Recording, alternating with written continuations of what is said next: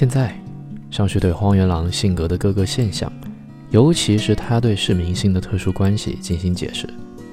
这些现象都与他们的基本原则有关，我们就以他对市民精神的关系为出发点来观察吧。根据他自己的看法，荒原狼完全置身于市民世界之外，他既没有家庭生活，也没有公民心。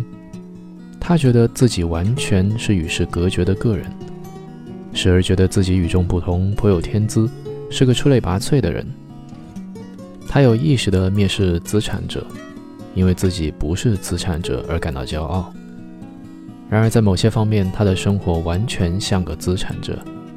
他在银行有存款，他资助贫穷的亲戚，他对穿着虽然不在意，但是他的衣服却也得体，并不破烂。他力求和警察局、税务局以及诸如此类的权力机构和平相处。此外，一种强烈的埋藏在心底的渴望，常常把他引向小康人家的小世界，使他向往庭院洁净、楼梯间擦得锃亮的雅静住房，而这些房子里充满整齐与舒适的气氛。他身上坏毛病不少，他放肆浪荡，觉得自己不是普通人。而是个怪人或天才，对此他也颇为得意。但另一方面，他从来不曾在市民精神已经消失的地方居住生活过。他既不曾在权力在握、具有非凡才能的特殊人物的环境中安过家，也不曾在罪犯或剥夺权力的人那里住过。他一向在小康人家寄宿。他。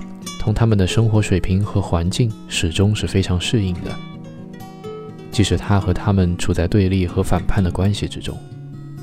此外，他是在小资产阶级的教育下长大的，从那里接受了许多概念和模式。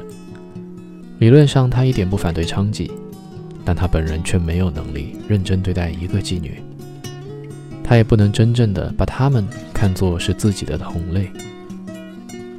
对被国家和社会唾弃的政治犯、革命家或思想方面的教唆犯，他能够爱如手足；而对小偷、盗贼、强奸、杀人犯，他只能保持有产者的尊严，绝不同流合污。